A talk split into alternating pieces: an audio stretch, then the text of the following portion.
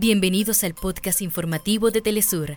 Acá te contamos los temas que son noticia el día de hoy. Comenzamos. El Parlamento venezolano comenzó las discusiones para crear el Estado de Guayana Esequiba, acatando el mandato popular expresado en el referéndum del pasado 3 de diciembre. Al menos 17 ciudadanos palestinos fallecieron y decenas de ellos resultaron heridos tras un ataque contra una vivienda ubicada en el campamento de refugiados de Magasi.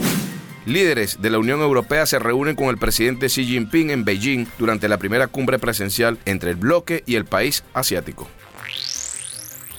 Hasta acá nuestros titulares. Para más información recuerda que puedes ingresar a www.telesurtv.net.